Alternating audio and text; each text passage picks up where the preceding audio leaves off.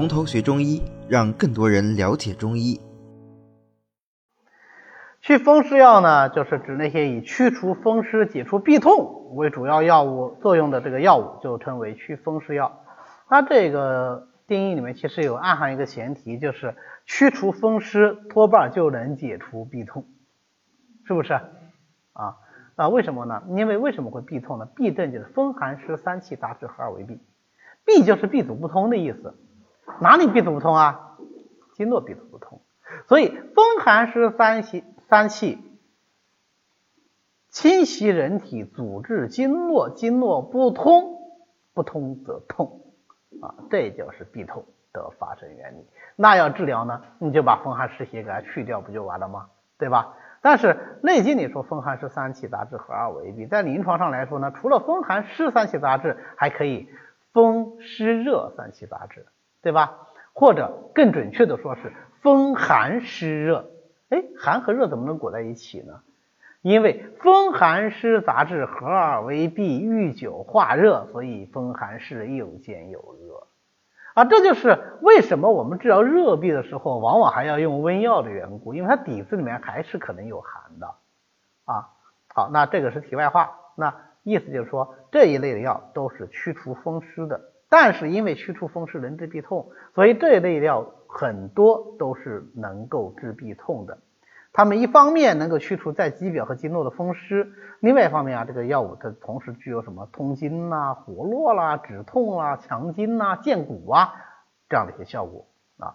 所以呢，呃，我们一般把它用于风湿痹痛、经脉拘急或者肢体的麻木不仁呐、半身不遂呀、啊腰酸呐、腿痛啊、痿弱不用啊啊，主要是肢体的痿弱不用啊啊这样的一些个病症。那么祛风湿药有什么特点呢？呃，首先我们来看一下它的配伍特点啊。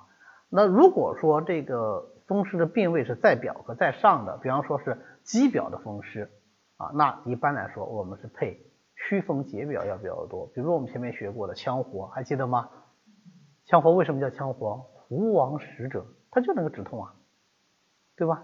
好，那如果说这个是已经深入血络的，那我就要配活血通络药。寒湿比较盛的，你要看哪里的寒湿啊？你像引起痹痛嘛，那当然是经络的寒湿，对吧？都要配温经药。瘀久化热的就配清热药，气血不足的就配益气养血药，肝肾亏损的就配补养肝肾药。有没有看到？这叫做治病必求于本，对吧？你想为什么我们都是感受了风寒湿之邪，我没得病？我没事儿，我第二天继续上班，结果他痛请病假，为什么？因为我肝肾不亏虚啊，他肝肾亏虚啊，对不对？啊，因为我表气不虚，他表气虚啊，明白吧？啊，所以不同人得不同的病，对吧？我们都是昨天晚上那个淋了一场大雨，都痛，但是我呢是关节冷痛，他呢他的关节热痛，因为我体质属寒，他的体质属热。那治疗的时候，除了都用祛风湿药以外，我就要配温经药。它热，它就要配清热药，是这样的啊。那么大体来说，祛风湿药呢，我们给它分为祛风湿散寒的、祛风湿清热的和祛风湿强筋骨的这三大类药。祛风湿散寒的，想一想它的这个药味特点会怎么样？首先，你要散寒，它是温的，对不对？你要能够散，你要能够祛风湿，能够通行经络。它得是辛味的，所以以辛温为主，对吧？但是我们刚刚讲了啊，这个风寒湿你要侵袭在哪里啊？经脉，对吧？经络哪里的经络呀？最后是引起了哪里的不舒服啊？肢体关节的不舒服，对不对？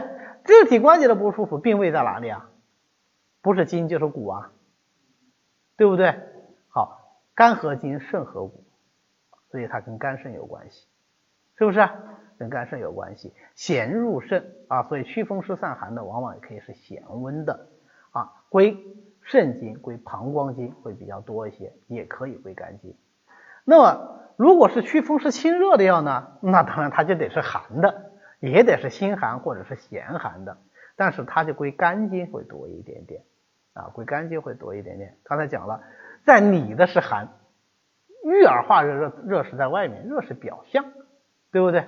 啊，所以肾在内啊，肝肝经相对要更浅一些嘛，肝合筋，肾合骨啊，是不是啊？筋骨之病，那祛风湿强筋骨的药呢？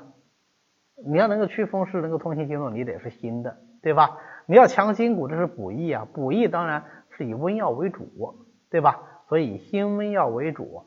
那既然是强筋骨，那当然就是归肝肾经了，对吧？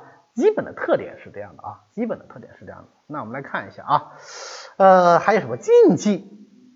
既然我们刚才讲的说辛温辛温，反正都是辛，对吧？以辛温药为多，也有辛凉药，所以它容易耗伤阴血。那这样的话，祛风湿药呢，阴亏血虚的要慎用。祛风湿药其实也就是我们俗称的风药，风药多燥，燥就容易伤阴血啊。从这个角度上讲，阴血亏虚的病人也要少用。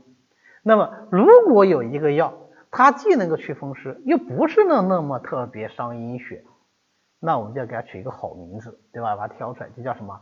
风药之润剂，它不燥嘛，对不对？啊，所以风药之润剂，我觉得可以称为是风药对风药的一个夸奖啊。那么我会不会讲，呃，哪些药是风药之润剂？其实我们已经学过一个风药之润剂了，我们在讲。这个新闻解表药时候有学过防风，记不记得？防风是风药之走足，也有人说它是风药之润剂，就是它造的不是那么厉害啊。那么它不是正宗的润剂，正宗的风药之润剂我们后面再说啊。好，来看第一个祛风湿药，就是独活。独活这个药我们不陌生吧？因为我们讲羌活的时候讲了独活的，过去的时候羌活、独活是不分的。对吧？所以我们讲羌活，这有提到过独活。那实际上我们现在是分得很清楚了。独活呢，它是伞形科多年生草本植物重齿毛当归的根，是在春天刚刚这个苗苗发芽的时候，或者是到了秋天茎叶上面地上部分都已经枯萎的时候来采挖啊，然后把这些不要的什么须根呐、泥沙都去掉，烘到半干的时候堆起来放在一边，放个两三天，一直放到它发软。发软以后再烘啊，一直烘到全干，然后切片生用。哎，看没有？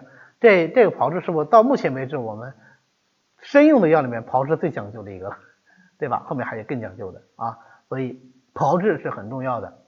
呃，这很容易理解是吧？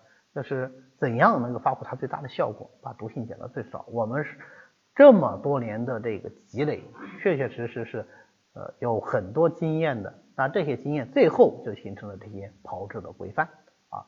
那在唐以前呢，羌活、独活混着来的哈，反正就就都是活啊。那么到了唐代，真权的《药性论》，他才第一次把它跟羌活分开讲啊，就把这两个药分开。那为什么叫独活呢？据说这个植物很神奇，有风的时候它不动。独立不动，它能扛得住，地风珠一样，是吧？哎，没有风的时候，它自己在那动啊，无风自摇，所以叫做独活。呃，这很明显是不可能的，对吧？我们相信可能是啊，因为它其他的植物特征给人造成了这样的错觉啊。如果有风都不动，那只能说风还比较小，风只要足够大，一定会动。但是它的这个特点就给古人一个提示，说，哎，说明它善治风药，为什么？能扛得住风啊，对吧？是从这样子上来说的。好，那么独活的性味呢，就是辛苦而温的，归肝肾膀胱经。因为辛就能够散，因为苦就能够燥，因为温就能够散寒，所以它就能够祛风除湿散寒。你看是这样吧？辛。就能散，能够除风；枯就能够燥，就能除湿；温就能够散寒啊。所以辛苦温，它就能祛风除湿散寒。祛风除湿散寒，散哪的寒呢？入肝肾经，肝合筋，肾合骨，所以它就散筋骨之间的风寒湿邪。那不就是治疗风湿痹痛吗？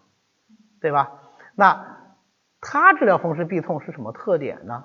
跟羌活相对应。羌活善治上半身，它就善治下半身；羌活善入膀胱经，它就善入肾经；或者说羌活入太阳经，它就入少阴经啊，就是有这点区别。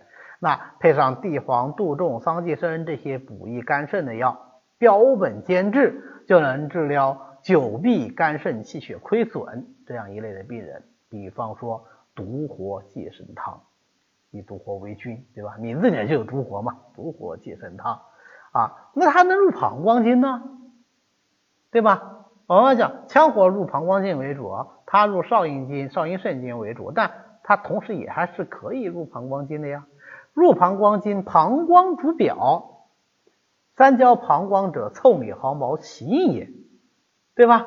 膀胱能够主表，所以它也能够治疗风寒表症，但是它同时能够燥湿哦，所以对那些风寒表症、兼狭湿邪的，是不是效果就尤其好啊？啊，所以它配上羌活、呃柴胡、枳壳、前胡，就能够治疗风寒表症。比方说人参败毒散，羌房败毒散也是类似的一个方子啊，也是类似的一个方子。那么我们过去讲治疗外感啊，北人纯用麻桂，南人纯用金方，就我们用金方败毒散，对吧？金方败毒散就是人参败毒散再加上金界防风，就是金方败毒散啊，这个都有用到独活啊，原因就是在于此。那如果是代表着湿肾呢，皮肤上有湿邪留滞呢，那就皮肤湿痒，它能够燥湿啊，它又能走表啊，是不是就能够治疗皮肤的湿痒啊？啊，所以这也是独活的一个作用。好，那么总的来说，我们现在独活还是以祛风湿、止痹痛为主的，兼有一些解表的作用。啊，前两天我刚刚开了一个羌独活，啊，因为我是我们科的话，开这个羌独活机会不多，是吧？尤其表症开羌羌独活机会不多。啊，这个病人呢，恰好是一个感冒，啊，他是。本身是个化疗的病人，而且化疗病人结果，呃，前段时间不是正好流感嘛？但他不是流感，哈，这但是家里人以为是流感，因为他就呃受寒以后就发烧到三十八度八，成年人发到三十八度八的话，这个温度已经是比较高了啊，呃，那么呃自己家里治了两天，体温都没退，后来就跑我这来，我就给他用了人参败毒散，里面就用了羌活和毒活。啊，当然，因为他本身是化疗病人，气虚的很厉害的啊，所以用人参败毒散，这还不够，因为他有前段时间不是阴雨绵绵吗？啊，所以他兼有湿邪比较厉害啊，所以还合了一些化湿的这个药方啊，这样子实际上用的是半张藿香正气散，藿香正气大家应该耳熟能详啊，对，也是中医神药之一，对吧？